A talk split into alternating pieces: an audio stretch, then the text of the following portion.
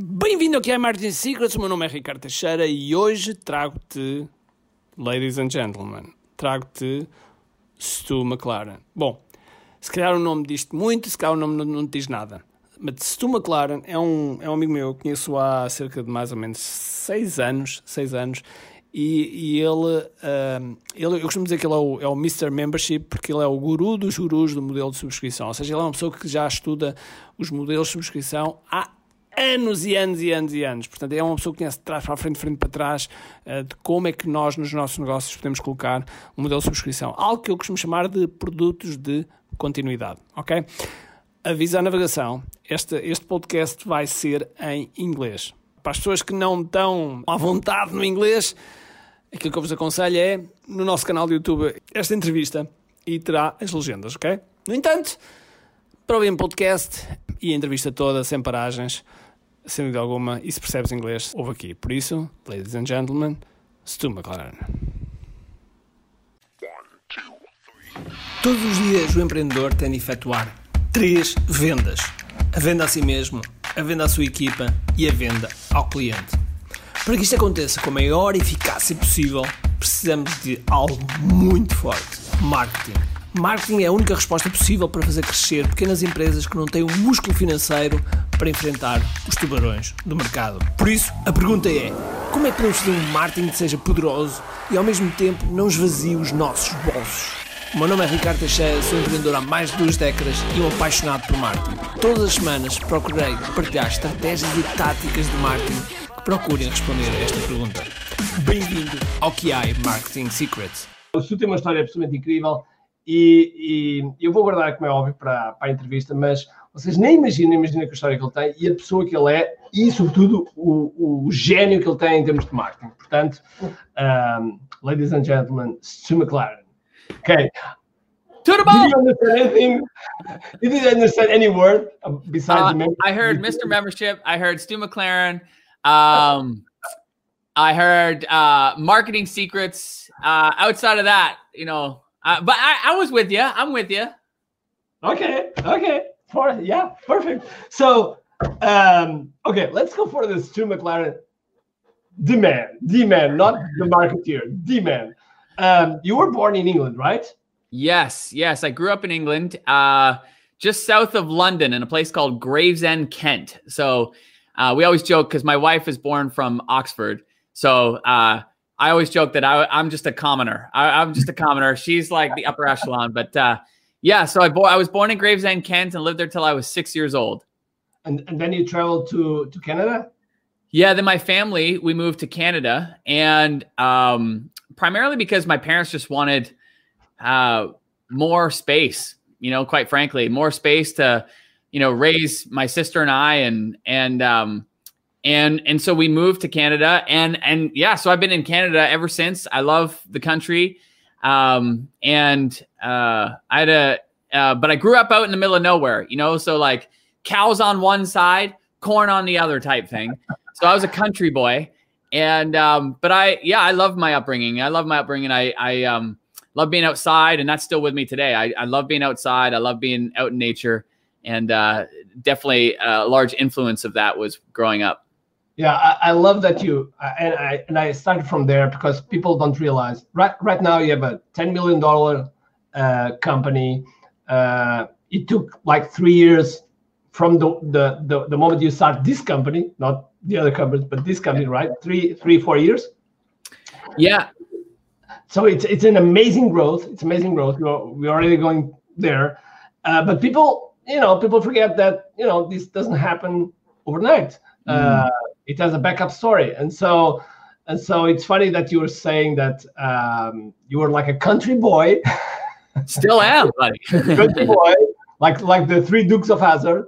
Yeah. Uh, and then and then how how did the the marketing the the entrepreneur side attack you you know what was where did you cut the virus well i think i think i've always had um an entrepreneurial side to me i don't think i was always clear on what that would look like and how that would develop but you know right from the get-go i mean i grew up with two parents who were incredible influences on my life um, but they both worked a lot.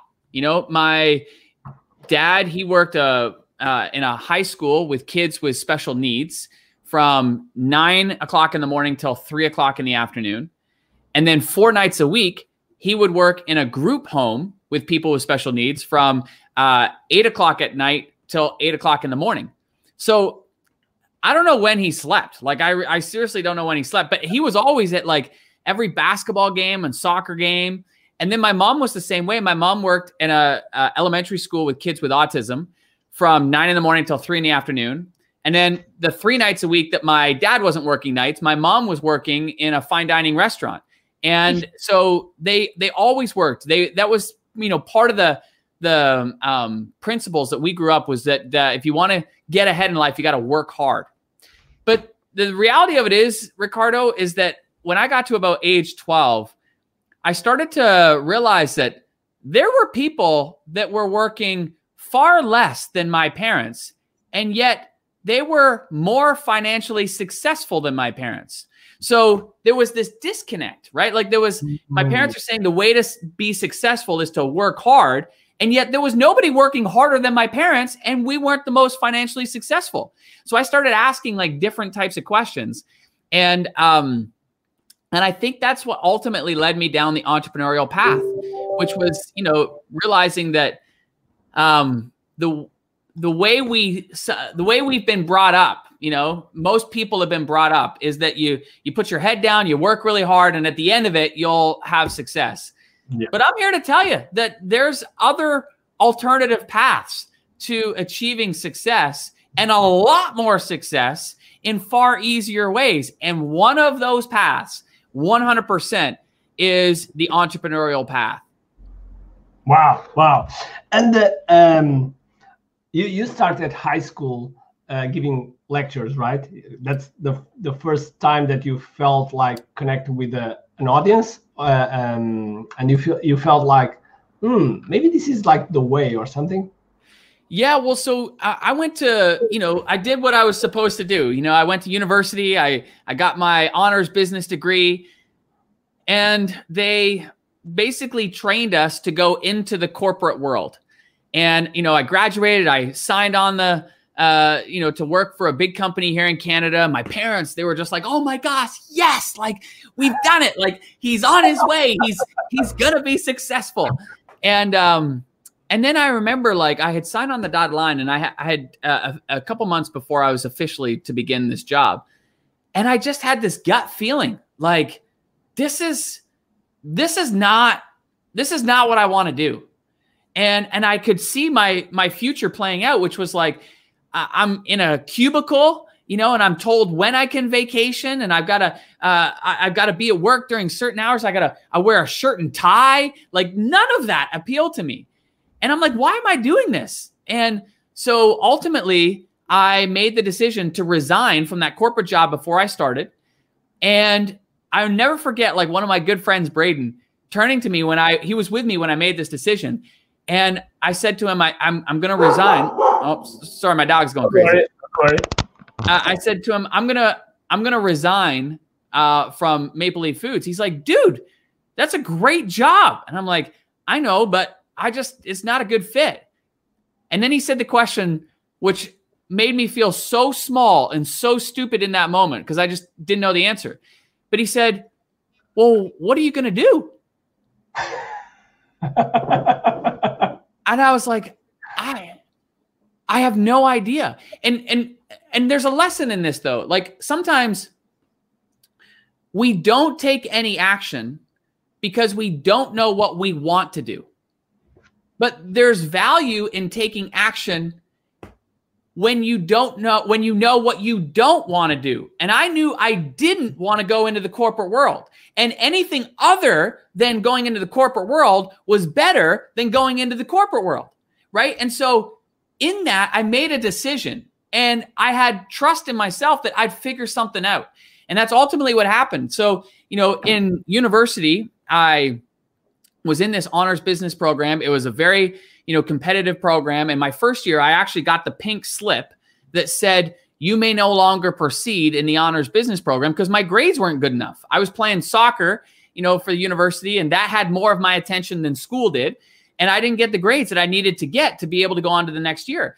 And so I, you know, long story short, I talked to a few professors. I did a bunch of stuff during the, my first summer to bump my grades up just enough to get in. And then second year, I barely scraped by. But third year, everything changed for me. And I went from bottom of the class to top of the class because I started uh, in one of the classes. We watched a video of this guy. His name is Doug Hall. And he started a company where he helps Fortune 500 companies come up with new product ideas. And so he had all these creative thinking ideas and techniques that he would walk people through. And in that, they'd come up with very innovative product ideas. But in the video, he's in like a Hawaiian shirt, shorts. He's shooting Nerf guns at these corporate CEOs. And I was like, who is this guy? This is amazing. this looks like so much fun. And so I started uh, looking into him more. He had written a book called Jumpstart Your Brain. And and long story short, it taught you how to think more creatively. And I started applying what I learned in that book to my schoolwork, to my relationships, to when I had apply for jobs. And all of these things started to materialize in my life. My grades went up. I met the woman of my dreams, now my wife. And uh, we, um, I got the jobs that I wanted. Like all of these things were coming into my life because I learned how to think more creatively. And in that, I realized like whatever we want in life, we're just one idea away from it. Like we just we instead of like saying, "Oh no, I can't get this. Oh no, I can't do this. Oh no, I can't afford this." All we need to do is ask ourselves, "How? How could we afford this? How could I do this?" And what happens is you turn your brain on and your brain starts looking for solutions. And so I all of that served me so well. So when I didn't go into the corporate world, I was like, "Well, what I've learned is tremendously valuable. I'm going to teach it to other students. So I started going around and speaking at high schools and colleges and teaching students how to think more creatively. And that was my first business, you know, and it was a tough road in the beginning. I mean, there's no harder audience to speak to than a bunch of teenagers. Yeah. Oh my gosh. Like, yeah. you, you, know, that's a, that's a tough crowd. You know, we, we talk about like, you know, um, but yeah, but it, I, I, I know the feeling. I know the feeling. I used to teach. I used to teach um, karate in in high schools to get some leads for my dojos, and it was a tough crowd, very tough crowd. Dude, yeah. I mean, I, I I learned pretty quickly that I had to do something um, to grab people's attention every two to three minutes, because otherwise you'd lose them, and then once you lost them, it was game yeah. over from there. Yeah, yeah game over. That's but, amazing. Uh, but that was the beginning. That was the beginning of uh, of my my entrepreneurial career. And that, that was about like what, your age was like 18 hey, hey, we don't need to go there ricardo no so that was uh that was back um 2002 2002 wow, wow. Yeah. and and so so from there how did you find uh i don't know if you had well i don't know that story did you have like an offline business or something like that or did you find the internet because the internet was you know uh, was blowing with google was showing up and youtube is uh, youtube is like 2005 um, how did the internet world came to your world so I love how you put that in context. Uh, so Stu, you're older than YouTube. Yeah, thank you exactly. for that, Ricardo. Um, well, I'm so, older than you, so. so um, so what happened from there was I realized that the business model um, limited my ability to grow because schools could only afford so much. I could only speak so many times a year. So you multiply those two together, and that's my maximum earning potential. So I started to ask myself different questions, which was like, how? How could I earn more in you know doing what it is that I'm doing? and that led me to learning about like information marketing and, and how to package my knowledge and how to sell it in courses and programs and memberships.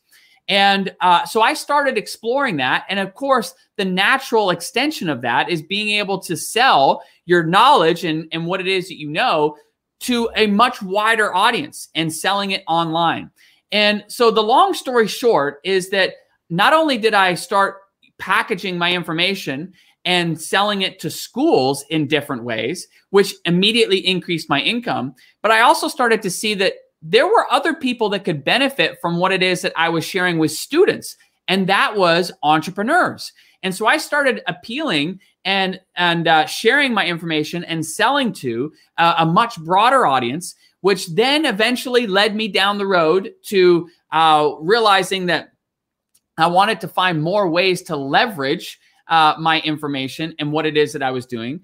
Um, so there was a couple in between moments. One in here was I also started a consulting business at this time, um, sharing with people like how I was growing my business and, and helping them manage uh, affiliate programs. And, um, and that took off and it was a very lucrative business. But again, I was running into the same problem with the business model. And that was I had all these clients that were paying me good money, like I was earning good money. But there was a limit. I could, the only way to grow that business was to give more time. And I didn't have any more time to give. And so that's again when I made another shift. I was asking myself, how? How can I make, uh, how can I share this information, but not be limited by the number of people that I'm serving?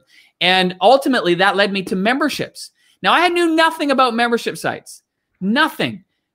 But I knew that it gave me the opportunity to be able to teach once and sell to many. And by the way, say what is membership because people might know, not know exactly okay. what is membership. So we're probably all familiar with Netflix. Okay. Yeah. So Netflix is a great example of a membership. We pay a monthly fee and we get access to all kinds of information. In this case, it's entertainment, right? TV shows, movies, whatever it be. But the bottom line is that we pay on a monthly basis a subscription and we get access to stuff online. And so a membership is very much the same way, uh, where people pay me on a monthly basis and they get access to my stuff. They pay you on a monthly basis, Ricardo. They get access to your stuff. So that's essentially what a membership is, just like Netflix, where we pay Netflix on a monthly basis. We get access to the Netflix stuff. Oh, my dog's going crazy. The ma- male person's come. Um, but uh, Callie. Hashtag real life. Oh, yes. Hang, oh, gosh. hang on one second. Callie, come. Hey. Enough. Ok, people, estamos aqui com, com o Stu e o Stu foi agora, uh, foi agora exatamente ver o Kelly e volta e precisa argumentos. Ok. Yeah. She, there she is. See, this is the culprit. Hey, Kelly. Yeah. How you doing, girl? yes, girl. Okay. So, um, so that's what a membership is, and so what I realized was that uh, people could, hey, hey, people could pay me on a monthly basis.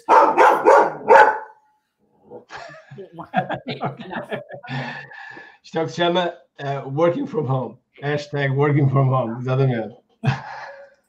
oh my goodness. The mailman's dropping a big box off and she she's not sure, you know, what he's doing and why he's staying so long. So that's why she's barking. Come here. Just come here.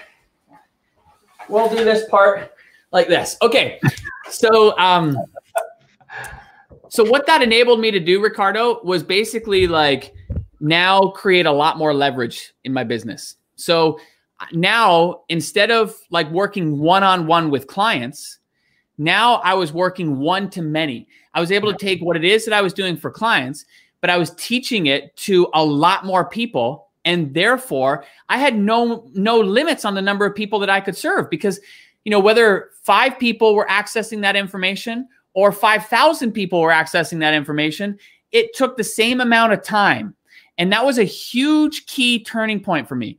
However, however, in 2008, when um, we were looking to do this, when I was looking to make this transition, the technology then is not what it is today. Oh no. Oh no. So setting up a membership site, it was no easy task.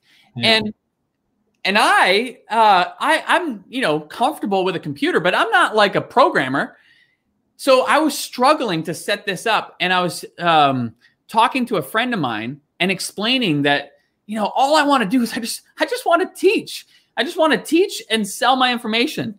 And I said all of this htaccess files and server settings, and that stuff is freaking me out.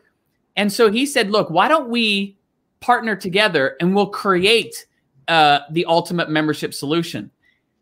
And I said to him, I'm like, dude, did you not hear what I just said? Like, I am not a programmer. Like, how am I going to be able to help create something? And he said, look, I have a very good programmer that works with me. You're very clear on the type of solution that you want. We partner together, we can make this happen. So we did. And a few months later, uh, a product called Wishlist Member was born. And Wishlist Member went on to become the world's number one membership platform for WordPress. And before I knew it, that company took off. It was like right product, right time. It served a real need. And we were powering uh, tens of thousands of membership sites in all kinds of different markets. And in that, I started to really learn like what what people were doing to grow successful memberships and that ultimately led us to where we are uh, today. Yeah, that's amazing. And and yeah, and so you founded the um, tribe, which is uh, an amazing, amazing program. Um, and so, what what what are the you know the, the the three objections that usually people have when they they they think about okay let's do a, a subscription model okay let's go for a membership but ah no you know there are three things or a few things that I don't like, so I don't go forward. Well, one would be tech, right? Like, so the tech was the stuff that was freaking me out in 2008. But now, today, the technology is so simple and advanced that you don't need to be a programmer to set things up and you can do it very very quickly. In fact i was sharing with you off camera before we went live that uh, our new you know software we just did a demo where we showed people how we set up a membership site in less than three minutes and people were blown away. But that's just kind of where we are now. Like the technology has advanced so much that now it's so easy and fast to be able to set things up the second big objection that i commonly see is that people say well i don't i don't have an audience yet like i, I need i need to wait until my audience gets big i need an audience of of uh, tens of thousands and uh, no, you don't. In fact, uh, you don't need tens of thousands. You don't even need thousands. All you need is just a couple hundred people. And we see this day in and day out. Like, for example, uh, Brandy is a, a perfect example of this. She didn't have a big audience, she had less than 400 people. Now, these are 400 people who were following her on like Instagram and Facebook. So she didn't have like this big, gigantic audience, 400 people. Well, she did what we call a founding member launch. And it's a super simple, easy way to invite people to join you in your membership before you've even created your membership. Okay. So she did this. She welcomed 23 monthly paying members. Now, we might think, okay, 23, that's, you know, that's good, but like, that's not going to pay, you know, the mortgage and it's, it's not going to like, you know, you know, uh, uh, pay for the cars and the, the food and all the, and two young ones with diapers and you know it's not gonna it's not gonna do all those things but it's a start and here's what happened in a one year period brandy built on top of that momentum and this is the whole thing that i want everybody to realize like we sometimes envision the finish line but we forget that to get to the finish line we got to create momentum in between and when you get started that is where the momentum begins to build. And things can happen so fast if you let it happen. And so this was the case with Brandy. So she started with 23 members. Now, in a one year period, her membership grew from 23 members to a multi six figure business that blossomed to hundreds of members in her membership. It ultimately led to her creating a course and a mastermind and so many other things. But none of that would have happened had she not got going with her founding member launch to less than 400 people that welcome 23 founding members. So I share this because there are so many examples of this, whether it's Brandy, whether it's uh, Faye over in England, whether there are tons and tons of examples of this that I can share. But the bottom line is that like you don't need an audience of tens of thousands or thousands. You just need an audience of a few hundred people. And Ricardo, you and I both know that we probably, the 99% of the people watching and listening to this probably already have that available to them. They just don't even realize it. So tech is a big obstacle, but that's obsolete now because tech is so simple.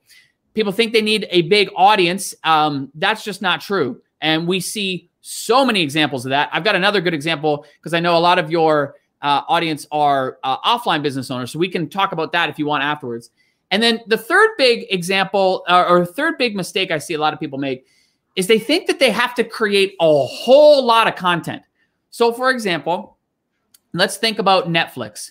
So, you know, people are like, okay, uh, membership site, Netflix. Okay, I see that, Stu. Yeah, but wait a minute. Netflix has thousands and thousands of movies and TV shows, and I, I, I don't want to be on the hook to create all this content. That sounds exhausting. Yeah, and it is.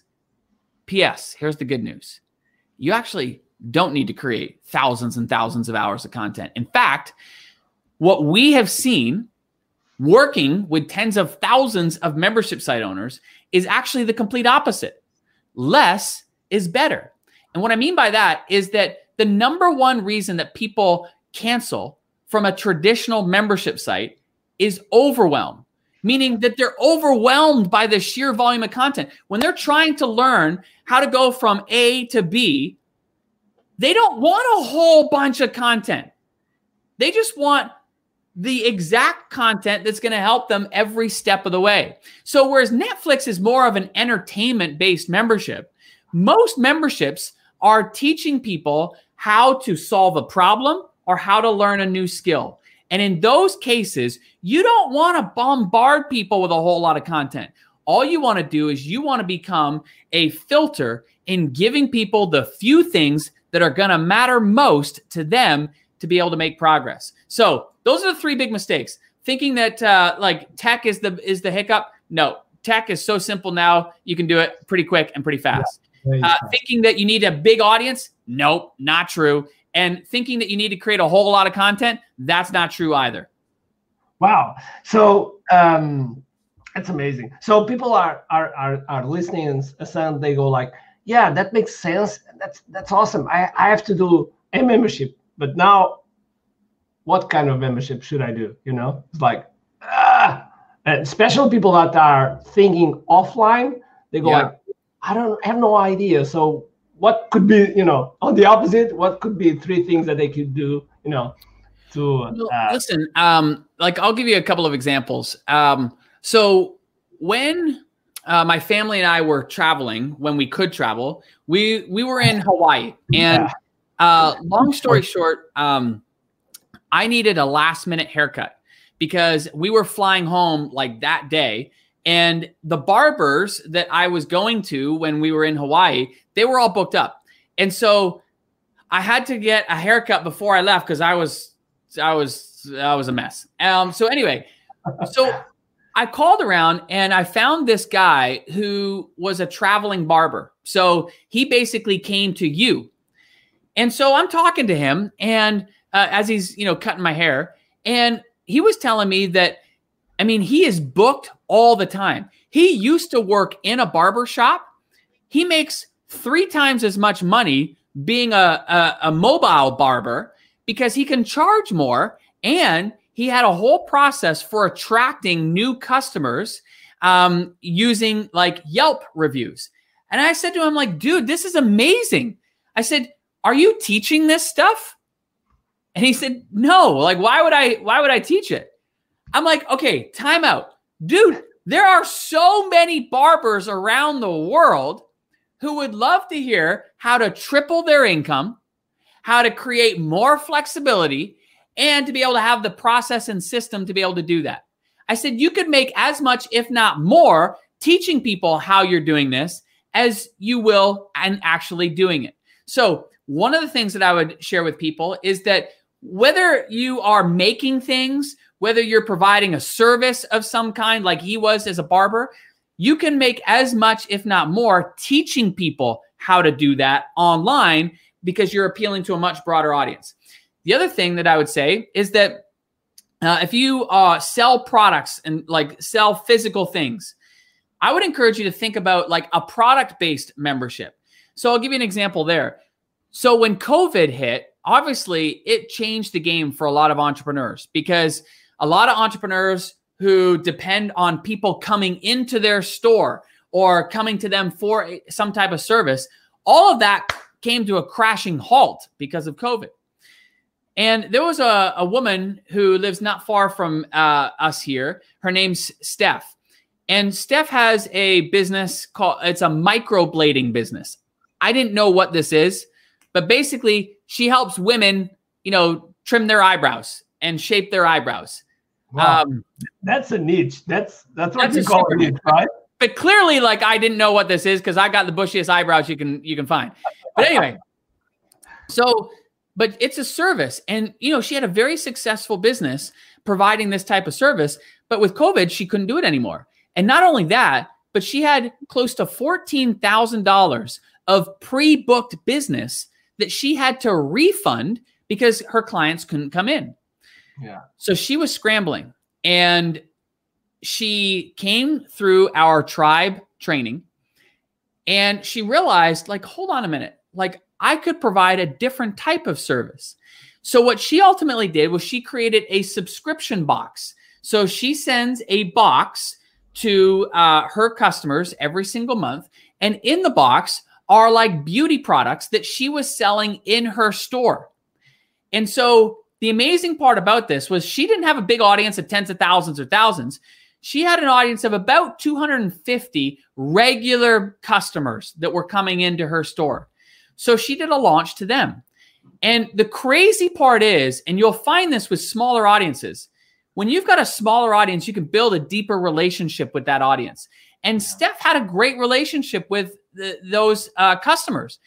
And so, of the 250, she welcomed just over a hundred of them into her monthly paying subscription box. It immediately generated over $10,000 a month for her, which during COVID was a godsend because that helped bridge that period where she had no income coming in. And, you know, to say that she had no income coming in, she had no income coming in, but she still had bills. She still had, like, you know, to pay for rent and she had still staff and stuff. So it allowed her to bridge that gap. Now, the amazing part was this was a few months ago. She's still grown that membership. She's over 150 now plus uh, people who belong to that membership. And it's a great example of somebody who had a physical brick and mortar business who turned her brain on and asked, What else could I provide my customers that I could send on a regular basis? And she knew that her customers bought products from her when they came into the store, beauty products. So she connected the dots. She created a subscription box that delivers these beauty products on a regular basis and her customers pay her month in and month out. So she's taken a customer that would only normally pay her one time and hoping that they would come back to now a customer who pays her every single month. So there's lots of different ways to structure membership. There's a product based membership like Steph. Mm-hmm. There's a knowledge based membership like what you and I do, where we sell our expertise and our mem- and, and our information, and people pay us on a regular basis to access that. And then there's service based memberships as well, where uh, we get, for example, organic fruits and vegetables delivered straight to our door every single week. And we pay a subscription for that. And the reason that I'm willing to pay for it rather than go to the farmer's market or to the grocery store is because it's so much more convenient. And so I'm paying for convenience. So there's different types of memberships. They can be structured in different ways, but I'm here to tell you that whether you have a online business or a brick and mortar business, when you have subscriptions and memberships as part of your business model, it creates stability. So no matter what, like Steph, if COVID happens and people can't come into her store, she still has income coming in from her membership and subscription. And, and I love what you said about stability, and I, I, I really like the the sentence that you usually you usually use, which is membership creates stability, launch create um, cash flow, right? Yes. And so and so and and you told a, uh, a couple stories right now, and and stories are like the base of um, of your launches. And our launches. it's really really important to to have those stories, and uh, and and the last launch, you almost hit or you just hit nine million, right? Yeah, eight point nine million. Yep. 8.9, it's nine nine ish. it's like the five point fourteen, right? Ish. it's it's nine ish, and so which is which is pretty amazing because it was in the middle of COVID and it was fun because uh, we were like the only ones launching in the middle of COVID, and so everybody was a little bit scared. Yeah. Um, but it it was it was. Um, Me it too, was- by the way. I mean, Yeah. I was all of us, all of us, you know. because there was so much uncertainty. There still is, right? And and that's kind of it, though, Ricardo. Like, you know, as business owners, I just I tip my hat off to to business owners because you know there is so much that we have to navigate. You know, um, you know, running a business, and we just never know sometimes what's going to happen. None of us saw COVID happening. None of us saw the fact that we would all have to be shutting down and closing doors and staying home on lockdown. None of us saw that. None of us anticipated that. But that's where I'm so grateful to be able to sell online and to be able to have a membership to create that stability that no matter what happens, income still coming in month after month after month. And so, uh, you know, I was passionate about the stories that we were sharing then and the stories that have happened since because it's just more and more business owners who are creating more and more stability in their business and really safeguarding it no matter what happens in the world. Yeah, yeah, and, and I think, in, in my opinion, I think you also agree that even even if people have an offline business, if they have a, a digital product, a membership, and a software, which is my three pillars, they have a very very highly secured business because if something happened, they have different streams of income, and so yeah, definitely. Um, so so unfortunately, you are not coming to Portugal, but you are coming to KIAI Live. Um, we, we'll have the opportunity. We'll Yeah, have the op- buddy. Listen, my my, you know, my wife Amy, she is dying to come to Portugal. Uh, it's one of the countries we have not been able to visit yet, and uh, she definitely wants to come. So any chance we get when when things finally lift, we're definitely there. exactly. Yeah, yeah. We, we have to schedule that. And so um, so you'll be, you'll be in in KIAI Live with a, a lot of like 1,000 entre- entrepreneurs for sure. Um, it's going to be fun. And uh, and of course you uh, you are bringing also your um, the way you you you launch also your um, your your last launch uh, with Tribe, and also yeah, also some of the stories, and um, and that's one of the points I would like to to mention because people don't realize the stories that they have in their hands. You know the, the client stories. Most of the people they have the clients, they serve the client, you know, and that's it. But they don't go and grab the stories, you know. Mm. And you are one of the, the the the people that I got inspired to share and share more and more stories. And so, if you could share a little bit about that, because I don't want to, you know, go away from that. Um, yeah. Well, I think stories are your greatest marketing asset, hands down. Like if you were to take everything away from me and just leave me with my stories, I could rebuild this business in next to no time. Because here's the reality: like oftentimes we think that uh, I'm going to draw a diagram. Hang on, I'm going to get. I'm going to get. Uh, um, where are they?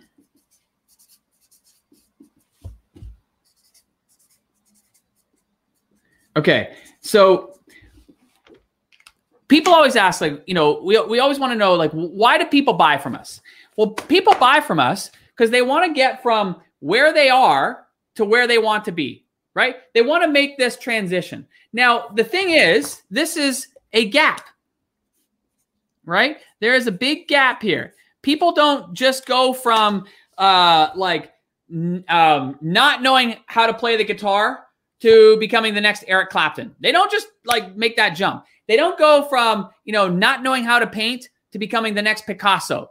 Um, and so there's this there's this uh, uh, gap here, and this gap is what you and I, as business owners, help people with. We help them close that gap faster and easier with the things that we sell. And so, for example, if we're selling a physical product, why are people buying the physical product? Because you're helping them solve a problem easier or faster with that physical product. If you're providing a service, what are you doing? You're helping people close that gap faster by utilizing you and and the service you provide. When you package your information and you're selling it, you're helping people learn how to do those things easier and faster, you're closing the gap. Now, here's the mistake that people make with stories. With stories, they typically only talk about the big success stories over here. And so, yeah, those are valuable. Those are valuable for sure. But if I were to tell you about the stories of people who are one step ahead of you, who have just made a huge leap in their progress, right? Like, for example, um, I was sharing in our community the other day where uh, there's a, a, um, a number of our tribers who have been with us now in our community for two, three years, right? And what's fun is being able to track the progress in terms of the growth after a year, the growth after two years, and ultimately after three years and four years. Because it gives people insight to the journey that's possible when you just keep moving forward, right? And so, for example, Christy Hawkins, um, she started her membership uh, in Tribe, and within that first year, she. By the way, she had an offline business, so she taught painting classes, um, and she taught them, you know, small group painting classes. But the problem with it was that you know she taught them at at night, and she has three daughters that play volleyball, and she wanted to watch her daughters play volleyball, but the games were always at night. So she's like, I, I, I don't like that, you know? And so she didn't want to have to choose work over time with family. So this is why she wanted to start a membership. So she started, and in the beginning, she welcomed, I think it was like roughly 40 members um, in, in her, uh, you know, beginning launch. And after that first year, I believe it was right around, a, she had around 119 members. Fast forward, you know, one year later, she had grown it from 119 members to she was right around 400 members in her membership. Pretty awesome, right? Then, after uh, uh, three years, going into year number three, so after two full years, going into year number three, uh, she had gone from 119 to roughly two, uh, sorry, roughly 400 to then she was over 1,500 members going into year three. Because what happens and this is something that is really important for people to realize. It's almost exponential. Yeah. So this is important for people to realize. I'm gonna I'm gonna draw it out for you. Because what happens is like in the beginning, when you're learning something new for the first time or you're you're trying out a new idea, it's it's it's very easy to get discouraged because we see like the big success stories, right? Like the big success success stories of people who've made it all the way over here, and we think, oh my gosh, like I should be able to get to that point like that. Well, no, it's a journey to get to that point. And the problem is, is that like in the beginning, you know, you're making progress, but you're learning so much, and so things are happening slower than you know what you anticipate. But you are making progress, but you see the wins over here, and you're like, I just want to get there. But the problem is, is in this in this zone, I call this the danger zone because yeah. you're making progress, but it's it may not be as quick or as fast as you would hope, and so then a lot of people give up on themselves. Yeah, totally. But you and I know, Ricardo, that like we play the long game. We're in this for the long haul, and what is true is just like you know Christy Hawkins, forty members in the beginning, slowly, you know, she had progressed to you know, to uh, 400 members after year two. But then she skyrocketed up to 1,500 members because this is all about figuring out who you serve and how to position your offer. And it takes time. It takes time to figure it out and you're never going to get it perfect out of the gate. And in the beginning, you got to be willing to try different things. You got to be willing to experiment and and uh, you know try different offers and explain things in different ways. Because I'm telling you, in that experimentation, you're going to come across the way in which it just clicks, and that's exactly what happened for Christy Hawkins. And then now she just doubles down on the things that are working. And that's why she went from 1500 or 400 members to more than 1500 members in a one year period because she just doubled down on what's working. Now, it's easy to think that, okay, well, maybe that's great for Christy Hawkins. But the same thing has happened for Heidi Easley. The same thing has happened for um uh oh gosh, what's her name? Uh oh my goodness. Oh, uh Ashley, Ashley Reyes. That's what I'm saying. But the bottom line is like this happens over and over and over again. And so when you're sharing stories, you don't just want to share the big uh, or the big win success stories. You also want to share the stories of people all along the way because what happens is people in your audience will relate to them based on where they are in their journey of success. So if all I shared were the big success stories, the only people that would maybe relate to those are people who are close to that point.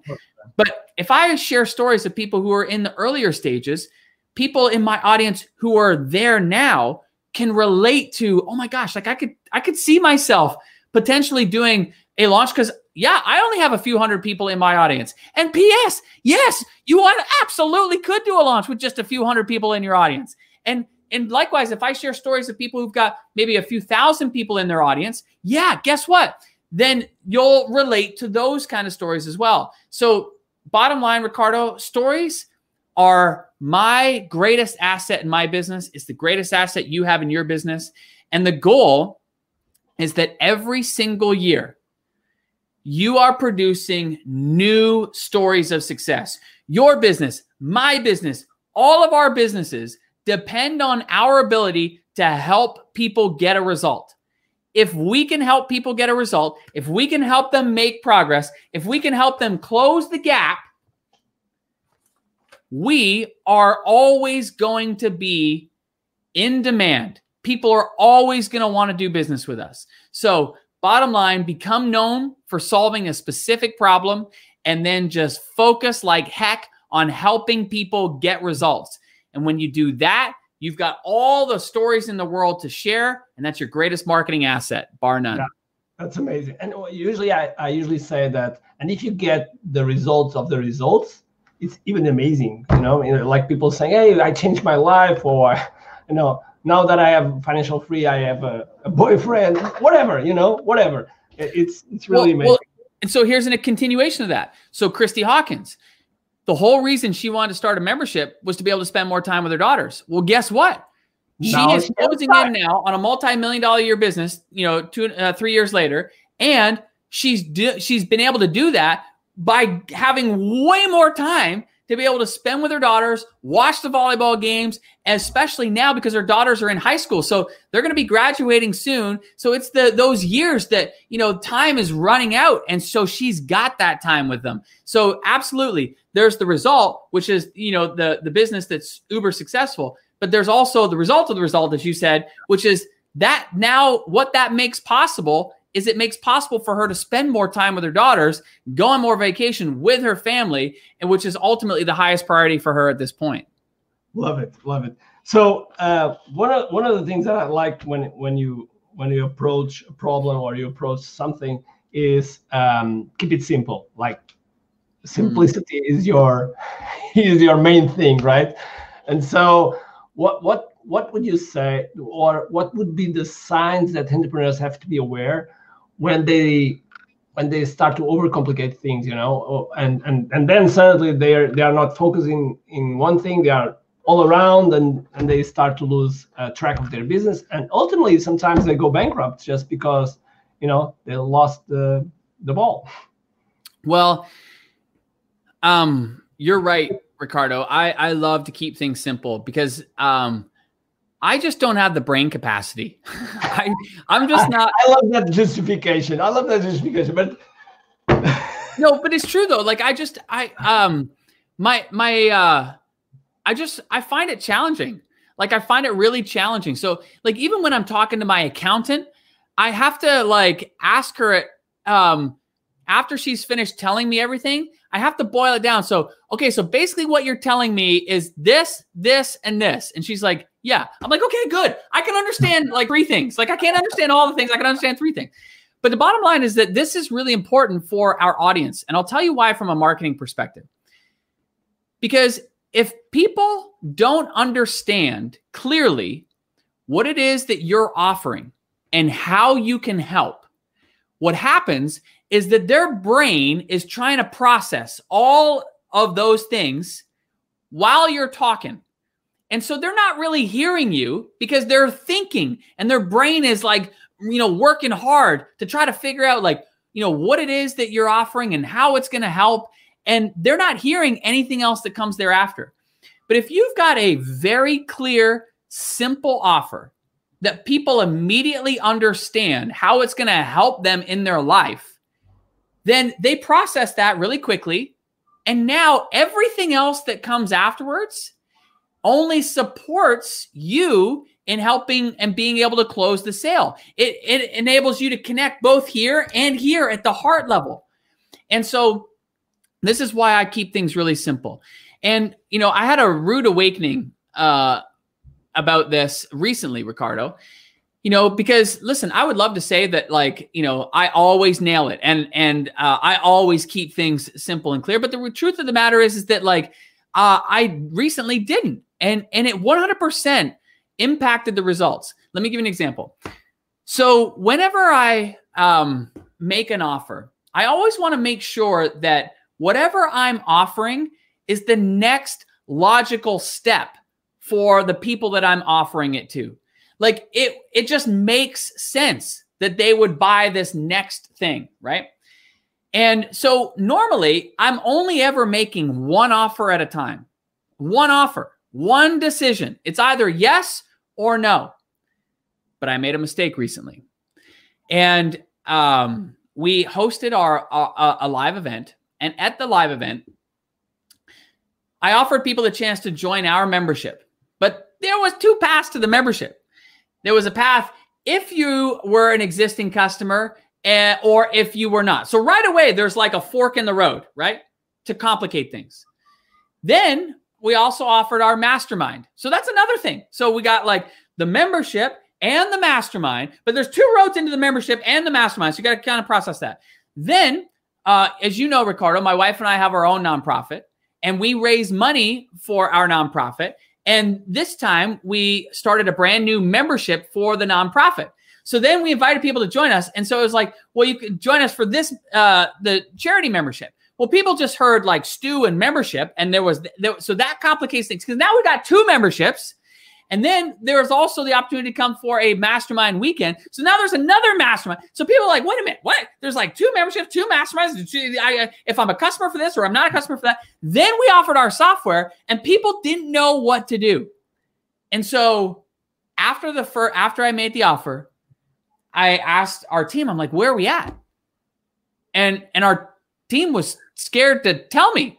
And and Justin, he like he looked at me like like a deer in headlights. He's like, uh, he's like, Andrew, you tell him. And Andrew's like, no, you tell him. And they were like arguing, and I'm like, this is not good. So I, I'm like, guys, like, where are we at? We were at about, I would say, 15% of where we should have been. And I was like, wow. And guys, I've been doing this for a long time. I'm I'm really good at what I do. I'm not just saying that, you know, uh, to to brag, but I, I'm good at what I do. But I can confirm. But I still make mistakes. We all make mistakes. And the bottom line was the reason I got so mad and frustrated with myself was because I know better.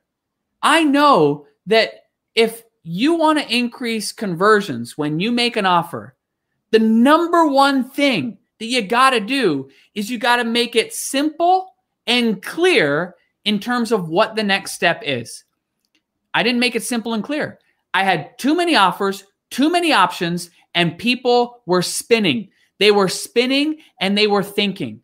So the next day, I had to do a lot of explaining and answering questions to clarify things for people. And uh, we could have had way more success if I had just simplified it. Now, the good news story of it all was that we did recover. The event was very profitable. But in hindsight, I was very upset with myself because I didn't keep it simple and I didn't keep it clear. Had I done that, we would have had multiple in terms of the results um, that we got. But, you know, it's a lesson. And I'm sharing it with you because this is my bread and butter. Like I always keep things super clear and super simple. This is why we experience great uh, conversion rates. This is why we've been able to grow a business in the last three and a half years, four years, that's done, you know, more than $25 million plus. It's because we are very good at keeping things very simple. But, you know, we still make mistakes. That was one of them. And it was a hard lesson to learn. And, and I'm sharing it with you here because it was a great reminder. Keep things simple and clear. Yeah, it's funny how how martial arts are so so uh, so similar. You know, every time we try to do fancy kicks and fancy all things, you know, we lose the, the fight. We lose the fight, and so so and, and the other part that you share about the story also, you know, the gap and and that that danger zone, it's it, also the same, you know, because almost like one out of 200 people gets to black belt and I, and I don't mean like a good black belt. I mean black belt. That's it. Right. so, um, so it's funny how, how you you share. So okay, going to to the end. Um, let's let's shift a little bit. Um, so why people should go to these live virtual events? You know, in your opinion. Well, listen. At the end of the day, like we're in business, and being in business means that we inevitably are continuously looking to attract more people for to buy the products and services that we sell. Well, guess what fuels that attraction? Marketing. This is why you got to go to KIAI Live because at the end of the day, like you and I as business owners, we have to keep our finger on the pulse of what's happening so that we can continuously learn and get better and better at better at attracting more people to the products and services that we sell. And it doesn't matter whether you're selling a physical product, whether you're selling a service, whether you're selling information or software online. Bottom line is that every single business depends on attracting people to their offers and and then obviously converting somebody who's interested into becoming a paying customer.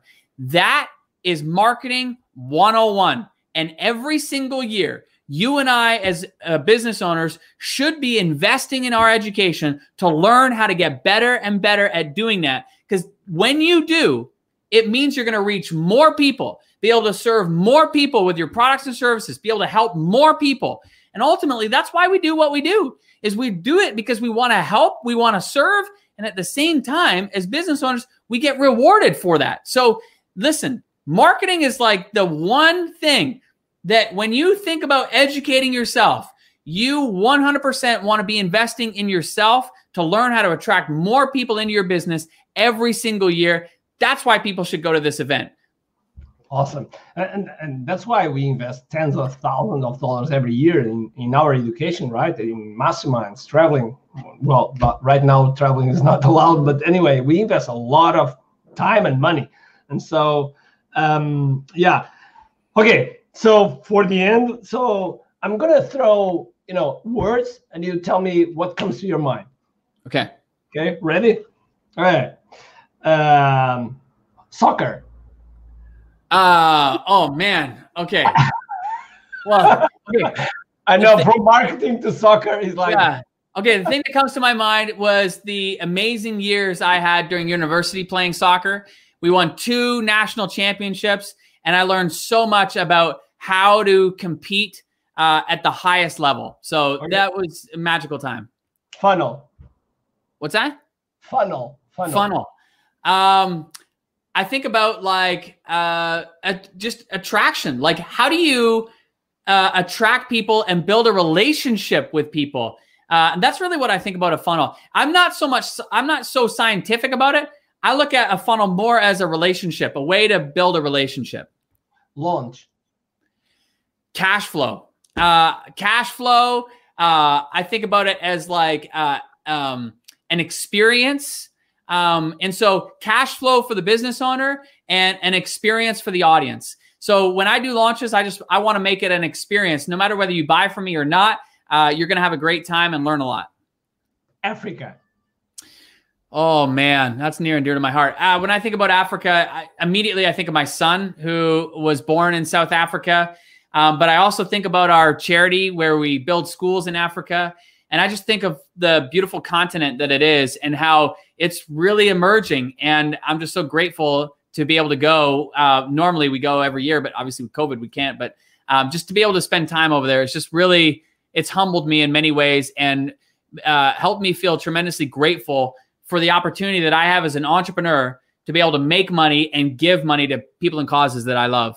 Yeah, and, and we didn't have time for that, and I wanted I wanted to address that uh, because Stu is building Stu and Amy uh, as founders of Village Impact. They are building schools in Kenya, and they are doing amazing job. It's like off of the roof. If you see the the image and the the footage, it's it's mind blowing. So yeah, thank you, buddy.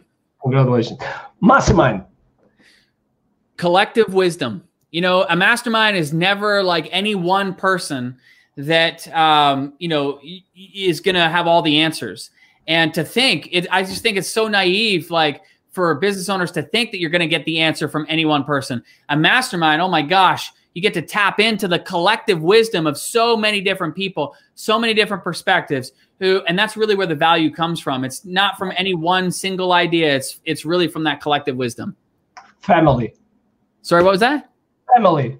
Family. Oh, I think of like wrestling with my kids.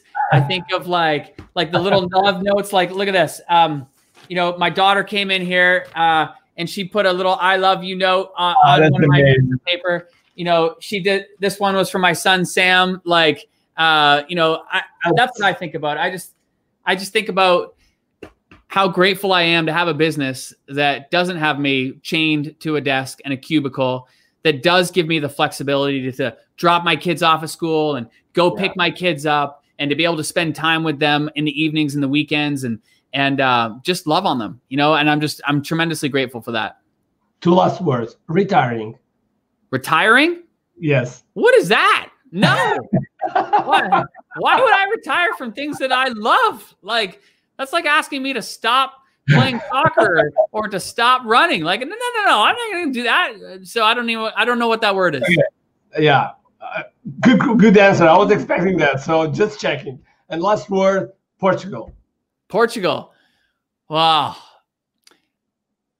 I think of Cristiano Ronaldo, of course, because I'm a soccer guy. So like, you know, he's, uh, you know, uh, obviously a big part of that. But I think of, um, I think of so much untapped potential. I think that's why, like, Amy and I really want to come to Portugal.